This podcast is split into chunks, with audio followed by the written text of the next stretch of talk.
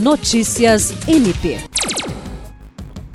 De forma virtual, o Procurador-Geral de Justiça eleito, Danilo Lovisaro do Nascimento, reuniu-se com os servidores da Diretoria de Gestão com Pessoas, encerrando o calendário do processo de transição com as diretorias do Ministério Público do Estado do Acre, iniciado no último dia 5.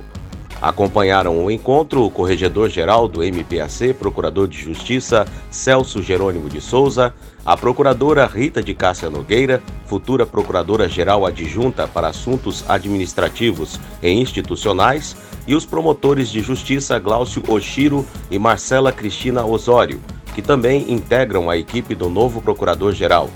O diretor Cláudio Roberto Ribeiro fez uma apresentação da equipe fluxo das rotinas de trabalho, sistemas, relatórios de produtividade, projetos e ações que estão sendo implementadas pelo setor, entre as quais os projetos MP Cuidar e Conexão com Pessoas.